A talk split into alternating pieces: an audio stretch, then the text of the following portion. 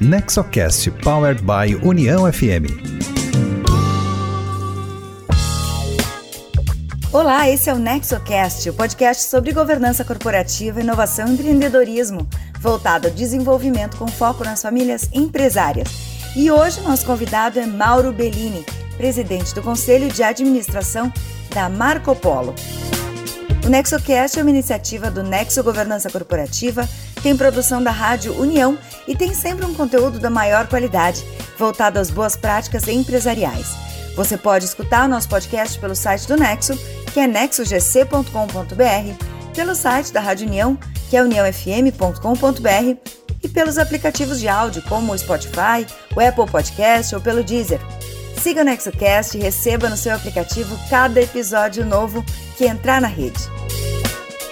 O Nexo Governança Corporativa é uma associação criada por fundadores e sucessores de famílias empresárias para promover as boas práticas de governança corporativa, formação pessoal e profissional de novas lideranças, empreendedorismo e inovação.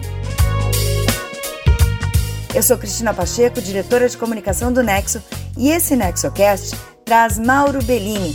Ele é presidente do Conselho de Administração da Marco Polo. A Marco Polo é uma empresa multinacional brasileira, fabricante de carrocerias de ônibus, com 10 fábricas espalhadas em todo o mundo e os seus ônibus estão presentes em mais de 100 países. Ela é responsável por quase metade da produção nacional de carrocerias de ônibus e é a maior encarroçadora da América Latina e terceira maior do planeta. Vamos ouvir então a conversa com Mauro Bellini. Mauro, tu sabes que aqui no Nexo a gente tem essa intenção de desmistificar as ferramentas de governança e uma das nossas pautas principais é olhar para esses exemplos, né, para essas histórias dessas jornadas nas empresas que estão trilhando esse caminho e daí partir para alguns aprendizados. Então eu começo te perguntando, te pedindo para que nos conte um pouco como foi essa jornada da Marco Polo, conhecer um pouco então desde a fundação e em que medida tu atribui que a implementação das boas práticas da governança possam ter contribuído para a sustentabilidade, para o sucesso da companhia. Ok. Assim, Cristian Marco Polo, acho que é uma empresa que ela foi fundada em 1949. Eh, na época, meu pai estava entre os fundadores e começou como eh, muitas empresas começaram aqui no Brasil era um, um galpão pequeno, fazia ônibus de, de madeira, ainda uh, muito do espírito empreendedor do, do, do imigrante uh, brasileiro, no caso, os imigrantes italianos que lá, lá chegaram em, em Caxias, e começou a ah, trabalhando, crescendo, com todos os desafios que até hoje a gente tem, de desafios de empreender dentro do, do Brasil, e começou a crescer, ah, a chegar novos sócios, ah, em algum momento, lá na década de 70, entrou na Bolsa de,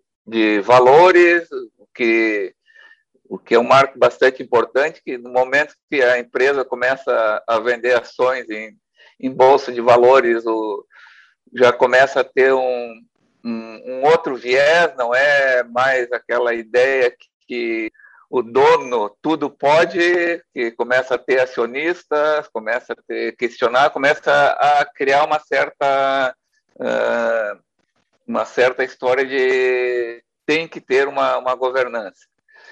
Aí, no princípio, a gente tinha o, os controladores, que em determinado momento eram, eram quatro controladores, de quatro famílias diferentes, que eram, ao mesmo tempo, vestiam o chapéu de principais acionistas e, e principais executivos.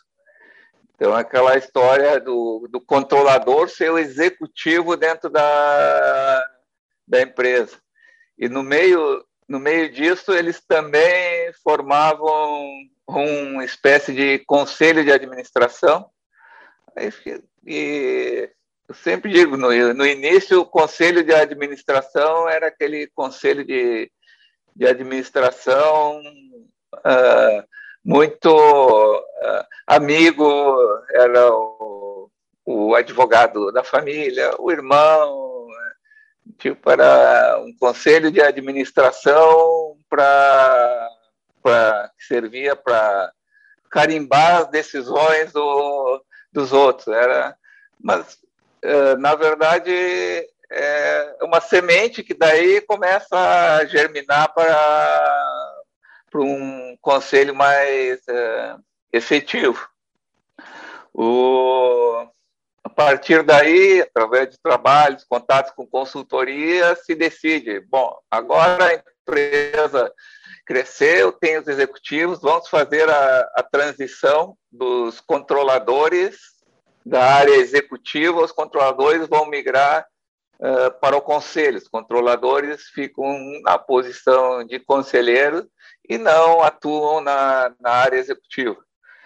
Uh, tudo certo, tudo combinado, aí, aí se faz um cronograma e Obviamente, não foi cumprido esse cronograma. Então, uma coisa é tu pegar e falar para um controlador, dizer, ok, então daqui a, a dois anos ou três anos você vai sair da área executiva e vai ficar atuando somente no conselho. Ele disse, não, perfeito, eu concordo com essa posição, vamos fazer isso. Aí, quando começa a chegar próximo da data, é, é, começa a ver, sabe o que? O pessoal não está muito pronto ainda, quem sabe a gente estende um pouquinho mais, ok, vamos lá, é, estendemos um, um pouquinho mais. Uh, Aí fizemos um, um, passo, uma etapa intermediária, de que tinha o, os executivos, tinha o conselho, tem os controladores, e entre o executivo e o conselho tinha uma, uma figura de um comitê executivo, que era onde os controladores podiam uh, atuar, atuavam mais ou menos de forma de forma híbrida, forma híbrida e dava um mandato para eles poder realmente uh, uh, ficar somente na parte na parte deveria ficar na parte estratégica e conselho, mas também de alguma maneira eles podiam ficar na parte operacional. trabalhamos com esse comitê executivo e, e aí os controladores eh, têm aquela dificuldade, o desafio né, de poder sair. Então, tem o exemplo claro do, do meu pai, que ele eh, continuava e continuou até o final da, da, da vida dele, indo para a empresa de, de segunda a sexta-feira. Então, é, não adianta, isso aí a pessoa que é o o fundador não, não consegue deixar de, de ir para a empresa, não é tão simples. Né? Uma constatação que eu tenho, uma tese que estou por formar ainda, não está bem formatada, mas algum tempo talvez eu consiga me, me aprofundar, tem, tem a ver com a, com a origem uh, da família. Eu tenho a impressão que a família de origem italiana tem uma dificuldade maior ainda de largar e que eu vejo que a, as empresas de origem de família alemã, de alguma maneira, eles acabam fazendo esse processo de maneira um, pouco mais fluida. E, sei lá, pegar a Gerdau, que é alemã, fez de uma maneira mais fluida. E, mas, enfim, essa é uma tese em elaboração, ainda não tenho ela, essa tese concluída, mas, mas pela observação que eu tenho, ainda acaba acontecendo isso. O, o, o, meu pai, então, ele, ele continuava nessa de, de eh, seguir de, de segunda uh, a sexta, tem que ir na, na empresa, e ele tinha um escritório, em algum momento a gente manteve o escritório dele numa fábrica da Planalto, que era uma fábrica da origem, e, a, e o centro das operações da empresa, o principal executivo estava em Anarec, que é uma fábrica, sei lá, 10 quilômetros de distância. Aí, de alguma maneira, podia deixar os executivos um pouco mais independentes para trabalhar. Uh, um, uma, no caso do meu pai, ele, ele ia toda a semana, aí ele começou a, a jogar golfe, então uh, sexta-feira, depois das três da tarde, ele saía para jogar golfe. É, brincava com ele, pai, não precisa esperar sexta-feira para jogar golfe, se quiser jogar golfe uh, na quinta-feira pode ir também, na, na, terça, na segunda, né? enfim, né? não precisa esperar. Né? Ele, não, não, ele fazia questão de, de ou outra na mesma linha. Teve uma semana que teve um, um, um feriado na, na sexta-feira, era um feriadão, feriadão na, era na quinta, enfim. E aí ele ia, ele ia pescar, ele disse, o seu Adelino Colombo. E aí ele chegou na reunião lá e disse, bom, vou aproveitar que tem um feriadão aí, daí no feriadão vou sair para pescar aí. Aí de novo disse, disse, seu Paulo, não precisa esperar um feriadão aí para ir pescar. Né? Se tiver com vontade de ir pescar no outro dia, não precisa aí que a gente não vai lhe descontar os honorários aí se, em função disso. Fizemos um banco de horas, depois o senhor compensa os horários, não tem problema. Então, enfim, tem essa, essa questão. E, e, e aí começa a, a, o processo, o processo tem uh, uh, a família, e no caso eu comecei a, a entrar, me preparar. Eu tive um período uh, em que eu, eu morei na África do Sul, então voltei da, da, fiquei 10 anos morando na África do Sul, daí voltei na África do Sul e aí começamos, estava trabalhando no processo. E aí, então, o processo seria, uh, vamos trabalhar para que todos os herdeiros e que tiverem interesse na empresa trabalhem uh, a nível de conselho de administração e não na área uh, executiva. Uh, um marco importante, a gente fez, a Marco Polo fez um código de conduta com que fez com que os herdeiros, pessoal da família, não podia ter relações comerciais com a própria empresa. Né? Por exemplo, eu tinha uma empresa que era representante da Marco Polo na África do Sul, então uh, em função disso, eu, eu tive que vender a empresa, eu não podia seguir sendo, ao mesmo tempo, uh, controlador da empresa e representante comercial da, da empresa. O, que eu achava que, que eu nunca usava essa minha posição para conseguir alguma vantagem, mas eu entendi é, claramente que, mesmo que eu me considerava que não, não usava, existia um potencial conflito de, de interesse. Então, é, nessa, então, um exemplo que, que eu sempre uso, a gente lembra, teve uma época que teve um grande pedido para o mercado do, do Chile. O mercado do Chile teve uma licitação de ônibus em, San, em Santiago, em que a Marco Polo uh, ganhou essa licitação, eram mais de mil ônibus. E, e essa licitação, para ganhar essa licitação, tinha um prazo de entrega bastante curto. Então, basicamente, então por um período de, de três, três, quatro meses, de dois a quatro meses, a gente teve que pegar a linha de produção da Marco Polo e e botar ela hum, praticamente fabricar quase que só esses ônibus para o Chile. Então, na verdade, a hora que faz o, os ônibus para o Chile, tu deixa de fazer algum ônibus para para Santa Catarina, ou, ou para África do Sul, ou para outro processo.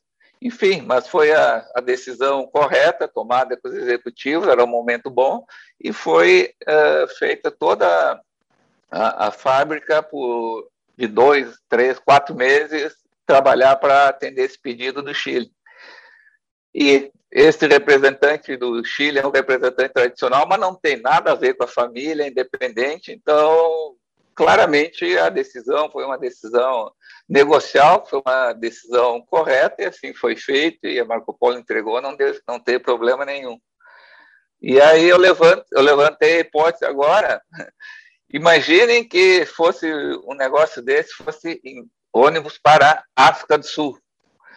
Se fosse para a África do Sul, mesmo que negocialmente fizesse sentido, uh, aquela história quem que ia convencer ia ficar, no mínimo, a impressão de não, agora a Marco Polo está dando preferência a fazer esses ônibus da, da África do Sul, porque o representante de lá ele é, ele é filho do controlador.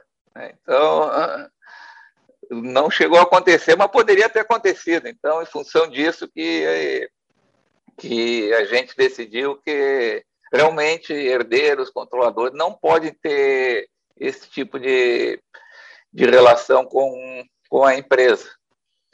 E, e assim foi. Então, assim foi, aí a gente uh, conseguiu uh, separar e fazer com que uh, a gente tomasse, fosse aos poucos entrando na empresa, e aí também não deixar aquela situação de, bom, agora tu vai, vai entrar de, de paraquedas no, no conselho da empresa. Então, a minha história, eu fiquei. Uh, os mandatos do conselho de administração lá são, são de dois anos. Então, eu fiquei dois anos atuando como convidado do, do conselho de, de administração. Então, eu participava da, das reuniões, uh, falava, enfim, interagia com os conselheiros, mas não tinha direito a voto, era um convidado a, a participar das reuniões. Aí, é, dois anos depois, aí consegui ser eleito pra, como conselheiro de, administração. Aí passa mais dois anos como conselheiro, depois de, de, de dois anos Aí fiquei vice-presidente do conselho de, administração. O presidente era meu pai, eu fiquei como vice-presidente e até que então depois conseguimos uh, que eu ficasse de presidente do conselho de administração. Aí ele ele saiu do saiu, saiu do conselho e, e e aí, e aí, aí sim teve esse processo, ele seguiu indo na, na empresa, mas num papel uh, não institucional, mas ele sempre continuava indo. Então, esse processo todo demorou pelo menos oito anos, que uh, o plano era fazer, uh, fazer muito antes. Claro que os controladores sempre têm uma uma fala pronta aí que diz, é, tu vê, mas o meu herdeiro, o meu sucessor não está pronto ainda, então vou ter que ficar mais um pouquinho. Então, é, e na verdade a gente vê que é, é, importante quando for fazer um trabalho de, de sucessão, é, é, claro, é obviamente é importante trabalhar com, com o sucessor, a pessoa que vai é, de alguma algum momento assumir a empresa, mas é também muito importante, tão importante quanto trabalhar com o sucedido. Né? Que o sucedido é aquela questão da, da psicológica, assim, às vezes é, parece que é, se eles sair da empresa estão é, é quase que como perder um filho, assim, para eles é algo e realmente, é, se for pensar, são muitos anos, aí as pessoas têm, tem, dão à empresa o mesmo valor de um filho. Então, para eles é difícil de, de soltar e largar, e se convencer, tem a, a sensação de, de imortalidade, né? Então, aquela que ele dizia, bom, mas se eu morrer, aí, aí tinha um advogado amigo nosso sempre que ele largava essa, se eu morrer, ele diz, não, não, seu Paulo, não é se o senhor morrer, é quando o senhor morrer aí, né? Vamos, vamos combinar. Então, uh, essa foi a, a, nossa ideia de, de trabalhar, trabalhar a, a empresa, a sucessão e e claro, uh, se já quer que entra, tem algumas coisas que nós poderíamos poderiam fazer diferente, né? Então, recebo... Mauro, deixa, deixa eu te, te, perguntar aqui, bem nessa linha, né, do que tu estás dizendo de, do trabalho do fundador, do controlador, e aí, claro, tu já explicou, né, que teu pai tinha um apego com a empresa e essa força de trabalho. Esse é um dos legados que o fundador passa adiante para os sucessores. E a importância de trabalhar nos sucessores esses valores também, né?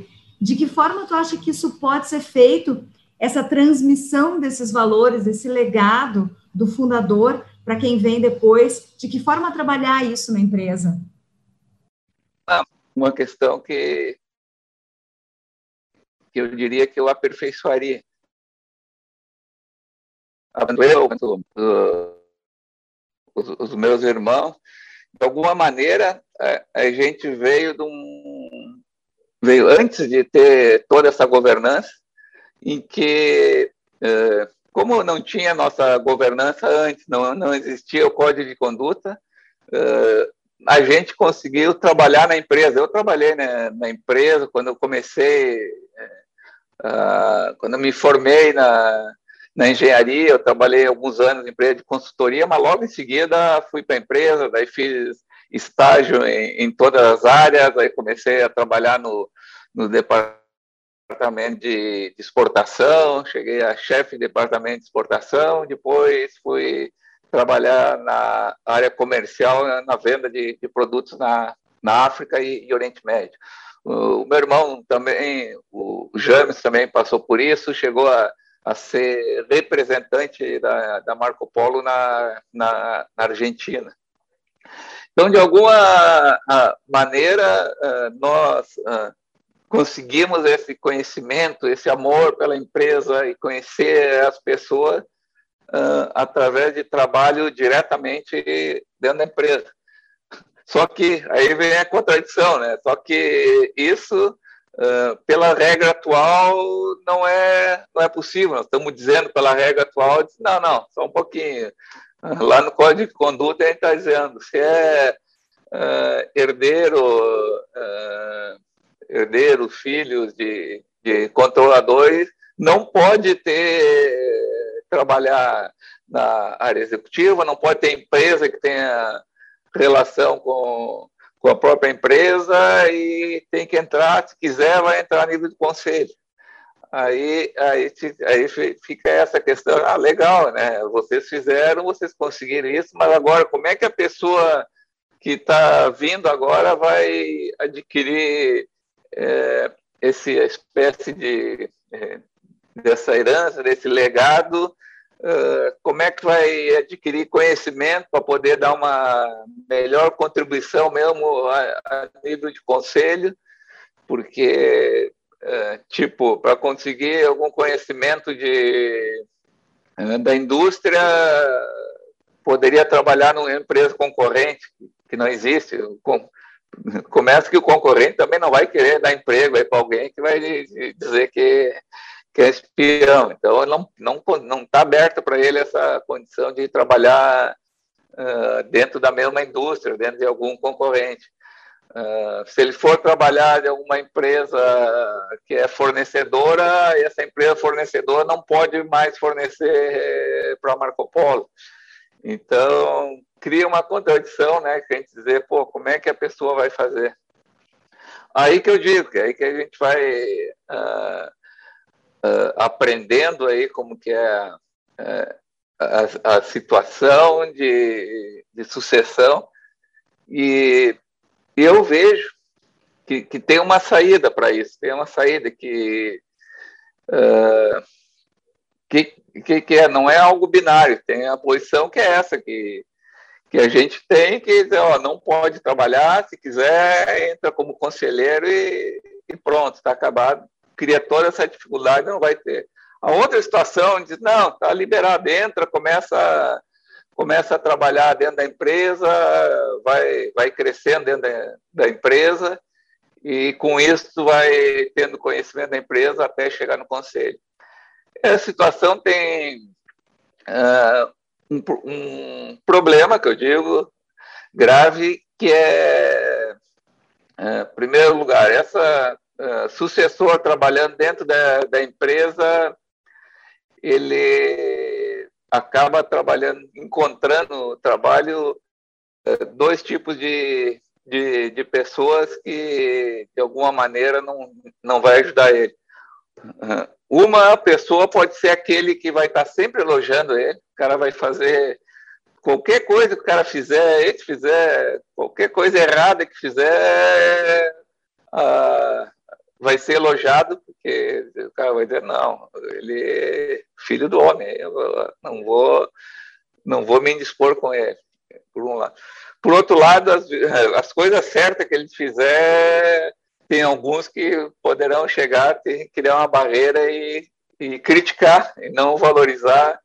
Por quê? Porque esse aí acaba, eu sei que ele vai acabar tomando meu lugar, quanto mais rápido ele parecer que está pronto, então ele que vai ser escolhido para ser o gerente, ele que vai ser escolhido para ser o diretor, e a pessoa sempre poderá dizer, e muitas vezes com razão, que era mais qualificado para ser diretor do que do que o filho do homem que foi escolhido para ser diretor. Então, uh, cria aparentemente uma situação uh, difícil.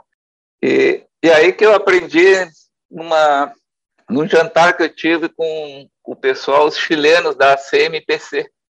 Então, por contato, tive um, um, jantar com o pessoal da, da CMPC, Companhia de, de Celulose, são controladores da celulose rio-grandense aqui, e, e, aí tive um jantar é, é, com eles, e estava o filho de um controlador também estava no conselho. E aí nós discutindo a situação, estava explicando para eles essa como era essa questão da sucessão. E aí eles disseram, não, olha só, olha o que, que nós criamos, a figura que a gente criou aí, que, que essa que eu acho que pode ser bem interessante. Os, nós temos um, um processo que, o, que os herdeiros e sucessores, enfim, eles podem e devem trabalhar na empresa se quiserem, porém com prazo limitado. Então, para eles parece que é dois anos. Então, parece, então eles trabalham por um prazo limitado, por dois anos ou três anos, parece. E depois desse prazo, eles são obrigados a aí sim a, a concluir e, e sair, sair. E aí sim ele, ele passa a ser passa a situação, só poderá trabalhar no, no conselho de administração. Porque aí, nesse, se ele tem dois anos só, ele deixa de ser uma ameaça para os outros diretores. Se ele tem dois anos só, ou três, enfim, cada um define, cada empresa deve definir o prazo que acha conveniente. Ele não vai querer fazer, ser carreirista e tentar fazer uma, uma carreira numa área só. Sabe? Se ele tem dois anos, ele não vai querer é, ficar dois anos trabalhando na produção, dois anos na, na área financeira, dois anos. Então, se ele tem um tempo limitado, ele vai ter que aproveitar esse tempo para conhecer o máximo possível da, da empresa, para daí, quando passar esses dois anos, ele, ele ter o maior conhecimento possível, caso o interesse dele seja ir para um uh, conselho de, de administração.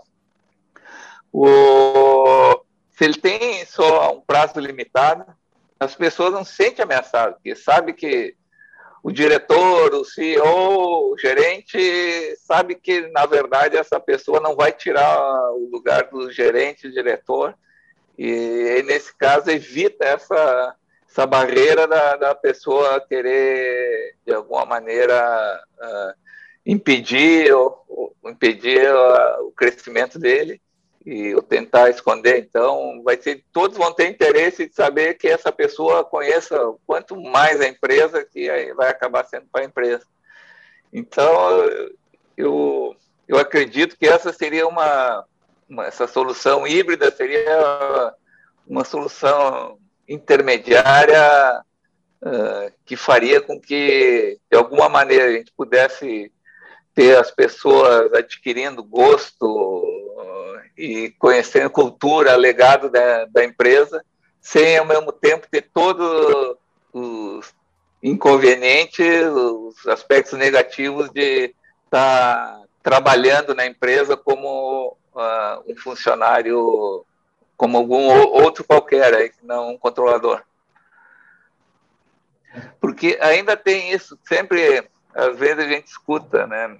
É, bom, na hora ele é um emprego, um funcionário normal e vai concorrer em igualdade de, de condições com, com os outros, os outros é, funcionários. É, eu, eu sempre questiono isso aí, porque imagina, hoje em dia surge um cargo de diretor, diretor de qualquer negócio. Aí aparece os candidatos, tem três, quatro candidatos internos para o cargo. Uh, um dos candidatos é, é o filho do, do controlador, tem outros dois, três internos. Tem possibilidade de pegar candidatos externos, sempre existe e é saudável. Né? Aí pega uma consultoria de headhunter, consulta o headhunter, pega, vem com, ó, o headhunter te apresenta outros 50 candidatos, aí candidato uh, da tua cidade, candidato do, do, Rio Grande do Sul, aí de Porto Alegre, candidatos de, de São Paulo, do Brasil, e por que não hoje em dia, aí, dependendo do cargo, pode ser é, candidatos do exterior, enfim. Os Red Hunter, eles, eles te, te põem um, um cardápio assim, de tu tem, no final tu tem 50 candidatos para o cargo. Aí faz a seleção, shortlist e tudo. E aí dos 50 candidatos, vai ver, pô, o melhor deles é o filho do, do controlador aqui. Pode até ser, né? Mas que, que seria uma coincidência assim enorme seria, né? Então é, por, é, por, isso que eu vejo, né? É, o melhor é realmente não fazer com, com isso e fazer com que a pessoa tenha um tempo limitado para aprender, conhecer a empresa e depois colaborar a nível de conselho de, de administração, se ele assim o desejar. Uh, Mauro, até nessa linha do que tu comentaste agora, e a minha pergunta é sobre um tema muito relevante para as empresas familiares, que é sempre, e a trajetória da Marco Polo, de alguma forma, também é um, é um bom exemplo, né?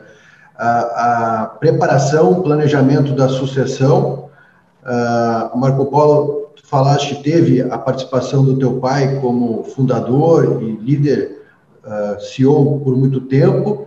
Depois teve um momento com um, uh, uh, perdão, não familiar CEO e agora nesse momento tem um familiar de novo como CEO, o seu irmão.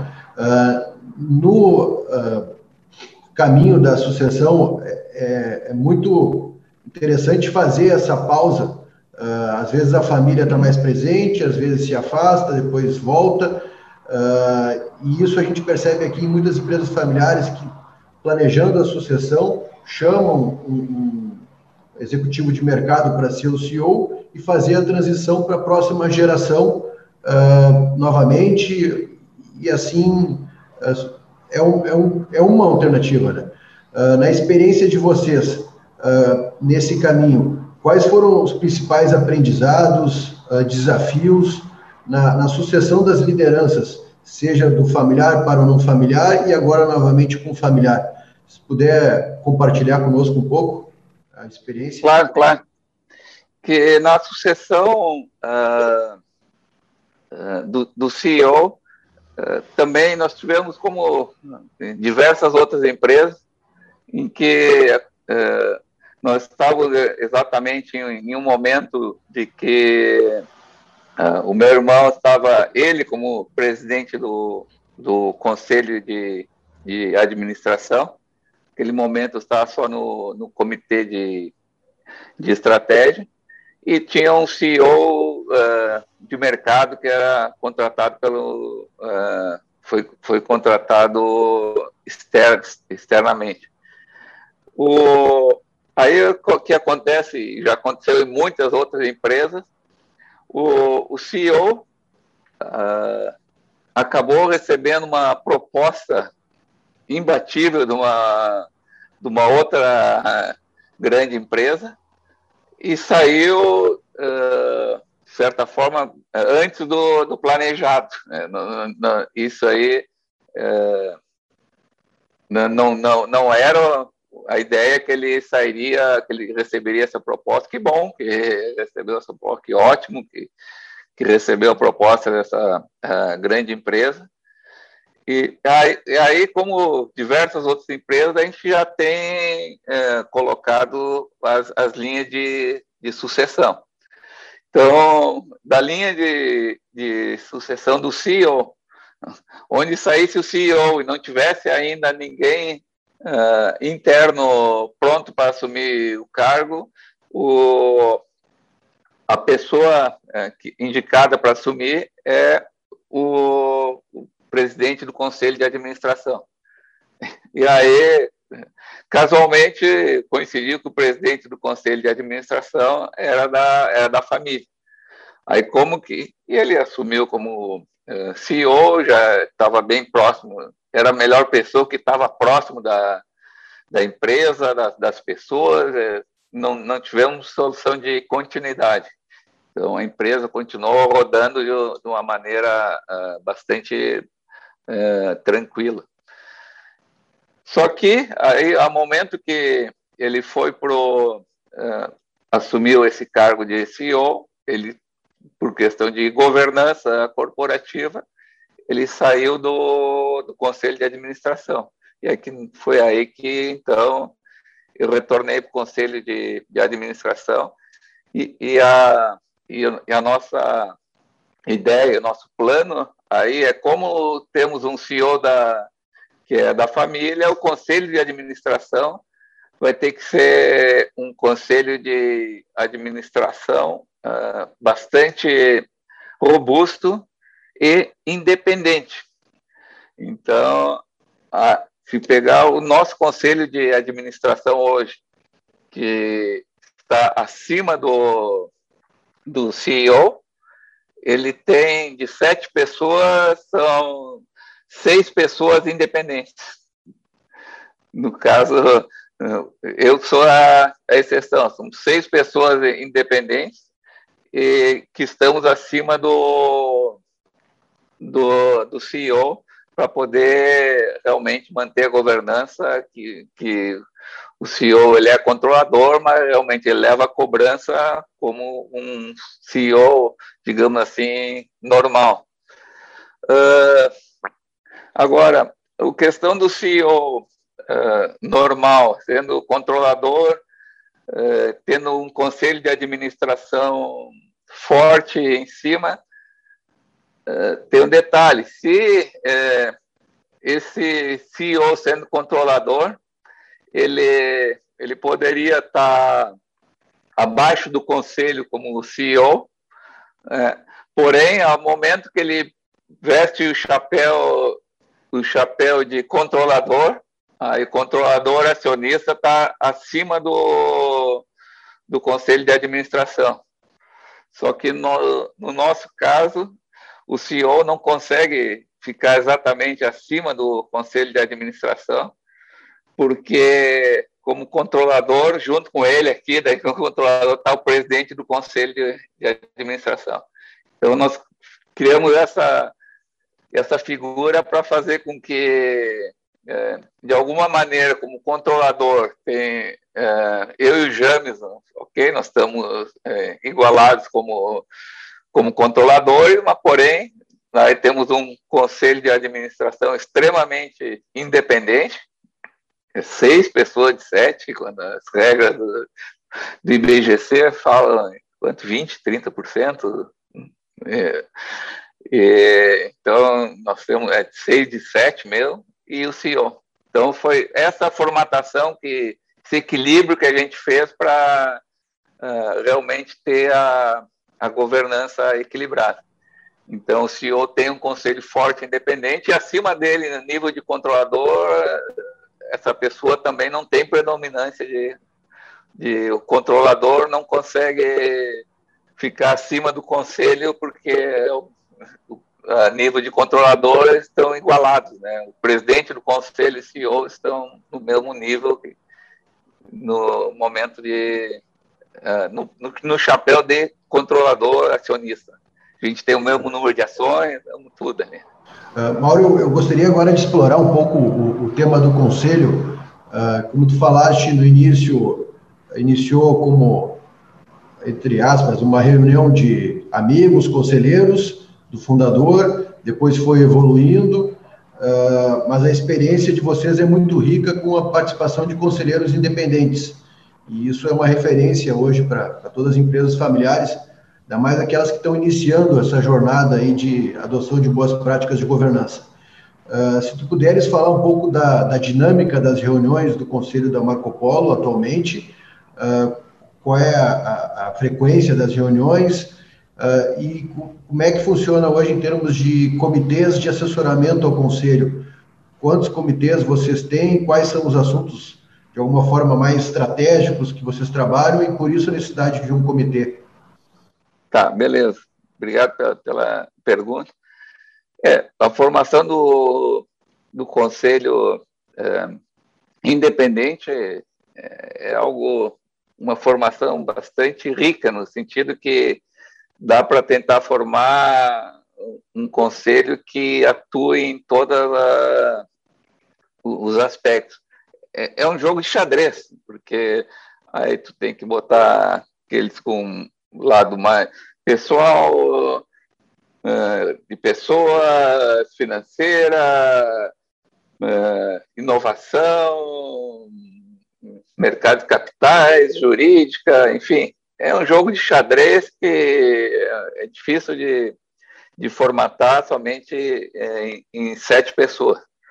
Uh, acredito que a gente conseguiu fazer algo uh, bastante equilibrado. Uh, Hoje nós estamos tendo uh, 12 reuniões, uma, uma, reunião por mês. A ideia, quando a gente começou, é, era para fazer, como esses conselheiros são independentes, também não é mais aquilo de, de só conselheiro de Caxias, né? Então, de Caxias do Sul, a maioria. A maioria não é, obviamente, não é de Caxias do Sul. Tem gente de de Porto Alegre, Florianópolis, São Paulo, Rio de Janeiro, enfim. Uh, então a ideia era fazer uma reunião presencial e, e outra reunião virtual. Já tínhamos essa, essa ideia lá antes da, da pandemia e até no bate-bola antes da, desse nosso podcast estava comentando que claro, hoje em dia estamos fazendo todas uh, virtuais. Estamos fazendo todas uh, virtuais e, e, aí fazendo uh, uh, a ideia de, uh, de, bom, discutir todos os aspectos. Em relação aos conselhos que, que aos comitês que nós temos nesse conselho, a gente tem uh, comitê de auditoria e risco, comitê de, de recursos humanos e ética, ética e comitê de estratégia e inovação. Que aí nesses comitês a gente procura fazer uma mescla. Todo todo comitê tem no mínimo um conselheiro e, e vai ter no mínimo um executivo. Então no comitê aí aí é que a gente faz a, a mescla de de uh, executivo e, e e conselheiros. Então, que, na verdade, aquela história, os comitês não decidem nada, não tem alçada para decidir nada, mas trabalham os assuntos para depois levar o assunto para o conselho, para a reunião do conselho em, em, geral. E realmente achamos que melhora bastante a produtividade do conselho, porque é, consegue focar mais, porque às vezes em sete pessoas numa sala discutindo algum assunto, é necessário, é, o tema começa a dispersar e, e enfim, a, a, gente acaba fazendo com que o comitê acaba tendo muito mais, muito mais focado em discutir aqueles determinados assuntos. Os comitês também, em princípio, têm alguma reunião ah, ah, mensal, todo mês tem reunião do comitê, fora reuniões extras, não é não é tão incomum fazer reunião extra uh, de algumas vezes dia inteiro reunião extra. O meu comitê que eu participo que é o comitê de, de estratégia sim tem pelo menos três quatro reuniões extras de dia inteiro para determinar. Às vezes pega um assunto e determina e vai e, e aprofunda nesse comitê, para depois levar para o conselho. Sobre a dinâmica do conselho, a gente procura fazer também a, aquela situação formal de ter uma parte da, da reunião do, do conselho sem a presença do, do CEO. É, lembrando que o CEO é meu irmão, aí até é, Alguns conselhos fazem no, no final da reunião isso. Uh, o nosso a gente, fez, a gente faz no, no começo da, da, da reunião, uh, por uma questão logística. Nosso conselho, uh, tempo ainda que ele era reunião presencial, é muito comum, a gente estava na reunião do conselho, muitos conselheiros que vinham de fora dependiam de pegar o, o avião no final da tarde de Caxias para São Paulo para ir embora. Então, a gente percebeu que quando começava a chegar o, o a hora do, de ir para o avião, o pessoal começava mais a olhar para a janela, para olhar, tipo, vai, vai chover, vai fechar, vai fechar o aeroporto, se fechar o aeroporto, a pessoa vai ter que ir de via rodoviária até Porto Alegre, pegar o avião a Porto Alegre, e em vez de dormir em casa em São Paulo, o cara vai, às vezes, dormir. Enfim, o final da reunião é, era mais é, tumultuada, aí, em função disso, desde aquela época, a gente é, faz essa, essa parte de reunião só dos conselheiros, aí, sem executivo no início da, da reunião. A gente guarda lá 15 a 30 minutos para isso e, e, cumpre, mesmo que, que não tenha. A ideia é que, é que uh, às vezes não tem nenhum assunto que geralmente normal geralmente não tenha nenhum assunto que o CEO não poderia estar tá, tá escutando.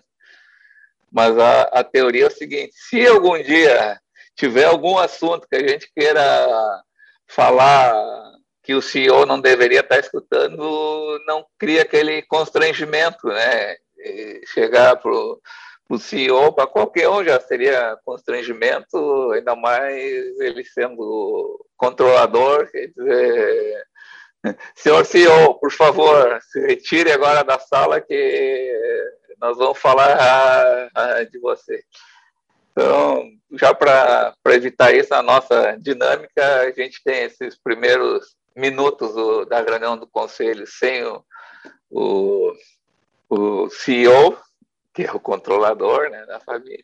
E depois disso ele entra na, na reunião e, e, a ideia é que uh, essa também a gente fazia isso quando o CEO não era da família, enfim, é, uma, é um modelo sistemático que até mesmo no próprio IBGC vi, em contatos vi que muitas empresas utilizam essa sistemática e acho excelente. Mauro, muito bom que tu compartilhou essa questão da dinâmica, porque é um assunto que os nossos associados e a nossa audiência, nosso podcast, eles se interessam muito.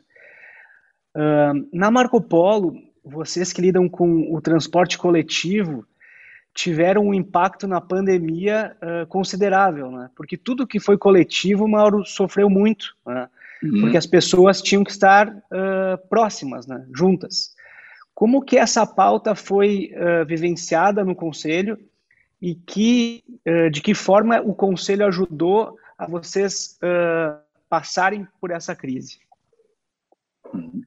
Perfeito. É verdade, isso aí, o, o transporte coletivo foi um dos mais afetados, assim como eventos, tá, talvez. E pode ver não só ônibus, como aéreo, companhia aérea, que teve uh, reduções uh, fantásticas. O, o, conselho teve algumas reuniões extras, comitê de estratégia, e o conselho ajudou a, a direcionar a, a empresa para dois aspectos. Uh, um, um, aspecto acabou sendo a, a parte de uh, aceleração dos processos de inovação. Nós já tínhamos a, a parte de Marco Polo Next, que a gente chama que faz a, a parte de, de inovação, e aí esse pessoal realmente disse, olha, estamos com essa situação, agora foco uh, ni, uh, nisso.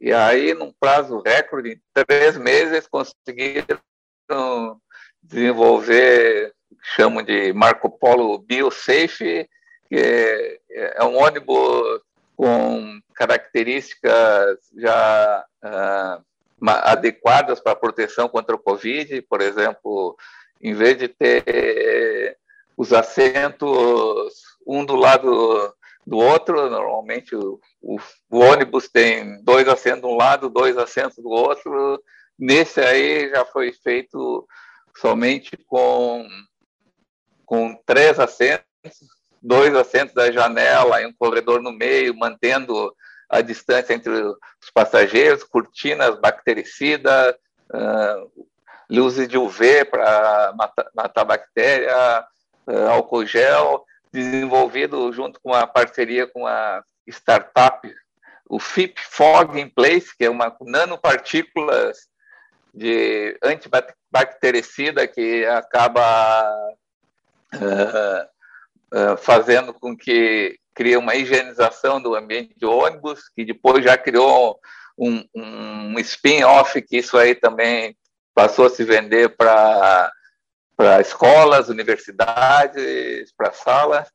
Enfim, um processo foi realmente trabalhar em cima da área de inovação, acelerar a inovação para fazer um produto mais adequado a, a esse tempo e hoje até é, tem bons negócios de exportação, inclusive, desse produto, com itens desse produto. O outro lado foi, então, focar no, em, em alguns uh, itens que permaneceram, e foi para poder manter o fluxo de, de caixa. Uh, bom, não, não precisa nem dizer que a preservação de caixa, como todas as empresas, também passou a ser é, prioridade, mas no, na questão de geração de caixa, a Marco Polo tem uma linha bastante diversificada. Algumas linhas eh, sofreram mais do que outras. Que eu digo que linha, por exemplo, turismo. Linha turismo ah, praticamente parou. Pessoas pararam de fazer turismo de ônibus. Ah, fazer transporte escolar. As escolas fechadas, as operadoras de transporte escolar pararam de, de trabalhar.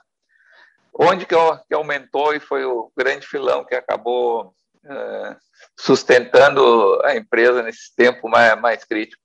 O que nós chamamos de fretamento. Fretamento é o, é o transporte de, de funcionários até, até as indústrias, normalmente. Então, a, a maior parte das indústrias é, seguiram é, trabalhando. No Rio Grande do Sul, a gente, mesmo com madeira preta, a gente trabalhava com 75% da, da capacidade. Porém, para levar os funcionários para a empresa, na própria Marco Polo é, é, isso, tem os ônibus que passam, recolhem os funcionários, fazem o fretamento, leva para a empresa. A gente começou a botar mais ônibus para não, não ir o ônibus cheio.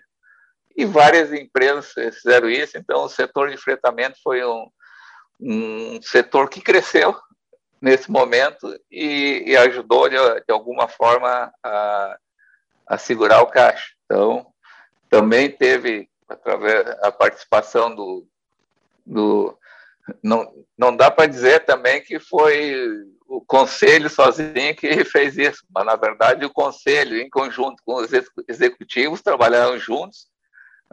Aparent, uh, na verdade, dá para dizer que esse tipo de situação aproximou mais o, o conselho do, dos executivos, porque passou até a ter reuniões mais frequentes para uh, poder decidir que não era mais ritmo de cruzeiro, né? Tivemos que que intensificar o ritmo da, da interação entre, entre conselhos e executivos.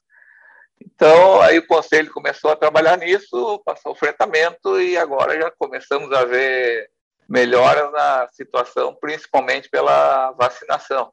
E, e lembrando que a Marco Polo tem um bom percentual de, de, de vendas no mercado externo, então se a vacinação melhora no Chile, já, já começa a melhorar para Marco Polo. Além do que é, vem a vacinação do Brasil, que também está evoluindo, pouco a pouco está evoluindo também. Então, acho que o Conselho e os executivos acabaram atuando, ficando mais próximos para poder achar essas alternativas para esse momento de, de, de crise sanitária, né, Juliana? Ótimo, Mauro. Muito obrigado.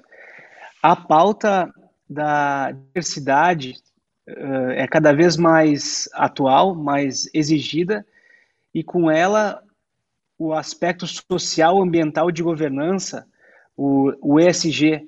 Mauro, se tu pudesse contar um pouquinho para a nossa audiência como a Marco Polo tem lidado com a diversidade e com a pauta do ESG, acho que todos apreciariam escutar. Uhum. Perfeito.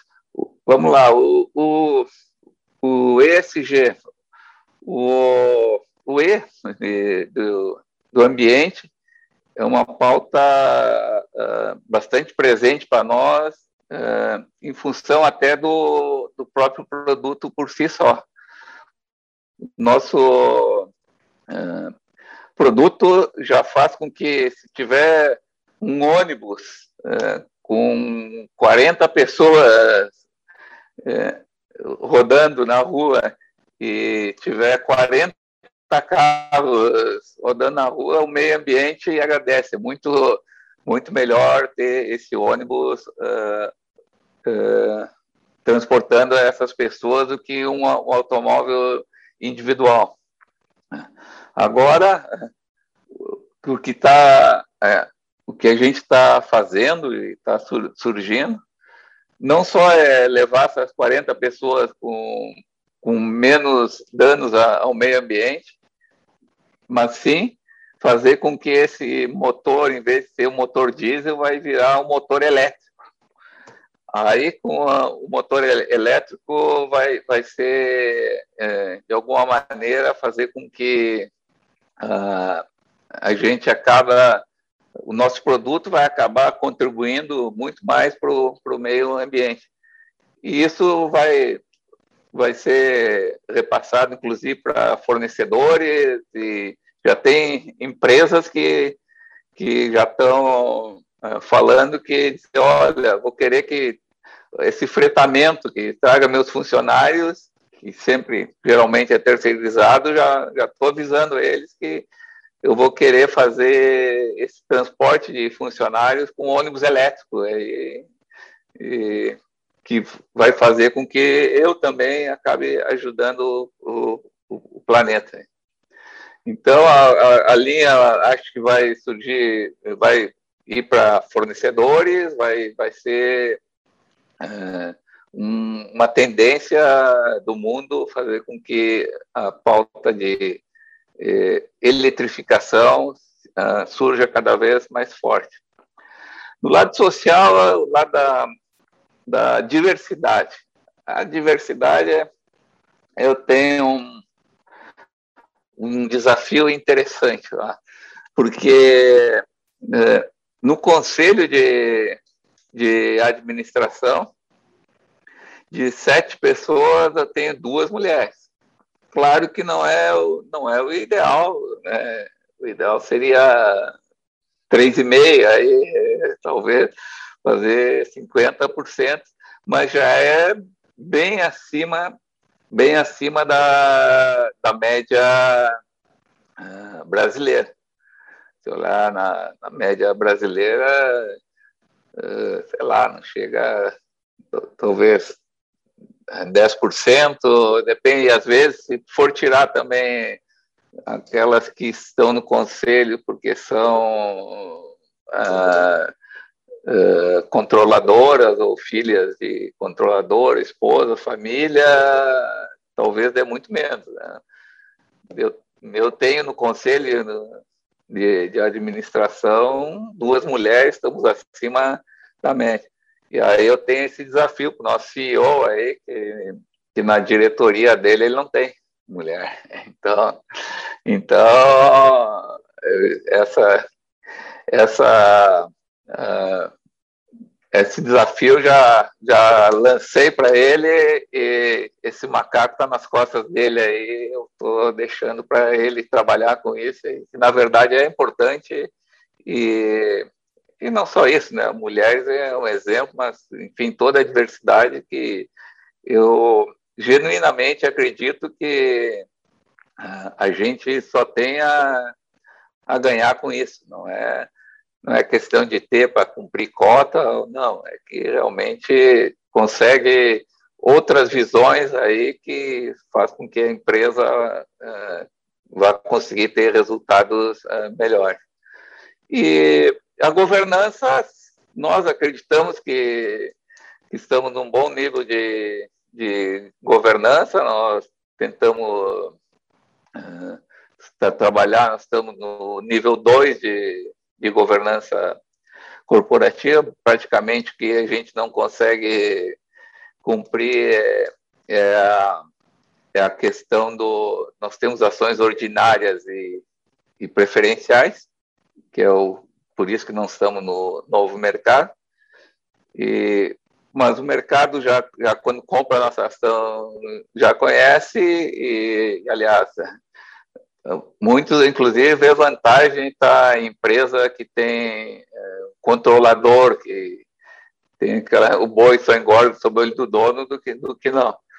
E, e em função de, estar participando na, na Bolsa, a gente procura manter é, exatamente os níveis altos de governança e fazer com que é, a empresa realmente possa ter, por exemplo, o, o, nosso conselho de administração, eu diria, é o grande exemplo, que é o top, é o grande exemplo de, da independência das nossas áreas de governança. Mauro, para encerrar essa nossa conversa, esse nosso podcast, com tantos exemplos, com tantas histórias que tu nos trouxe aí da jornada de vocês, que é longa e certamente um exemplo para muitas empresas, Eu vou pedir para tu compartilhar alguma, algum conteúdo extra que te inspira e que tu uh, gosta de consumir, algum livro, algum filme que tu gosta, que tu acha que tem uh, algum link, algum vínculo com essa nossa pauta de governança, de gestão, de empreendedorismo. Agora eu devolvo a bola para ti. Olha, até eu ia dizer uma, uma da, da, das vantagens que, que eu vejo uh, desse nosso momento atual é que a gente está conseguindo se diversificar as áreas de, de interesse. Então, por exemplo, o, fisicamente, para ir numa reunião, eh, uma, uma reunião presencial, uh, ou, ou em Novo Hamburgo, ou em Porto Alegre, ou em São Paulo, ou em Nova York, tinha que ser um assunto que realmente uh, me interessava. Então tinha que ser algo realmente dentro do meu interesse e era, e era dentro da, da minha caixinha. Hoje, nesse mundo que nós estamos, eu vejo, eu consigo, de alguma maneira, uh, participar, ouvir, uh, uh, entender coisas que não estão no, no meu radar, na minha caixinha atual, sabe? Às vezes tem um, um, uma live sobre uma startup da área de reciclagem de material. Desculpa. É, não seria o assunto que eu tenho interesse direto nisso. Mas, como é, é mundo virtual, vou lá, assisto algumas, confesso que às vezes uh, vejo, é, realmente não interessa, mas muitas outras a gente acaba se interessando e depois fazendo um link para algo que, que uh, acaba te, te interessando. Então, uh, a minha dica aí seria aproveitem esse, esse novo normal aí e vão, assistam, participem, escrevam, se inscrevam de uh, assuntos que normalmente não te interessam, que não está na tua caixinha. Claro que, sabe, eu continuo. Eh, ontem tinha o seminário da Autodata, que é uma publicação muito dentro do nosso setor. Ok, eu, eu assisto esse seminário da, da Autodata. Mas também vou lá, assisto o seminário do lá, o cara da Embratel falando sobre o 5G, o cara da, o da, o da Nexo, eu, eu até coloco esse como dentro da minha caixinha de interesse, não é tão fora assim, aí a gente acaba assistindo. Então, a minha dica é aproveite, amplie seu, sua visão, que, que em algum momento ou outro os pontos vão se conectar e vão fazer com que tu possa, de alguma maneira, crescer. Não só a tua empresa vai crescer, como pessoalmente tu vai conseguir um maior crescimento. O NexoCast quer ouvir a sua opinião, a sua sugestão. Nos procure e nos siga nas redes sociais. Estamos no Facebook e no Instagram como nexogc.com.br e no LinkedIn somos o NexoGC. Mande uma mensagem, comente nas redes sociais, participe dessa conversa. E por aqui, siga nosso podcast para não perder nenhum episódio, curta, compartilhe, vamos circular essa informação. Esse foi o episódio 34 do NexoCast o podcast que pretende desmistificar a governança e suas ferramentas. No próximo episódio, mais insights e conteúdo voltado à gestão, inovação, empreendedorismo e governança para famílias empresárias. Estiveram conosco na técnica da Rádio União, na operação de áudio, equalização e edição, os profissionais Luiz Felipe Trevisani, Ramon Ram, Duda Rocha, com direção de Rodrigo Giacometti. Esse programa é um conteúdo original de Nexo Governança Corporativa e produção técnica da Rádio União FM. Obrigada por estar conosco e até o próximo NexoCast. Nexocast Powered by União FM. Uma produção Nexo Governança Corporativa e Rádio União FM.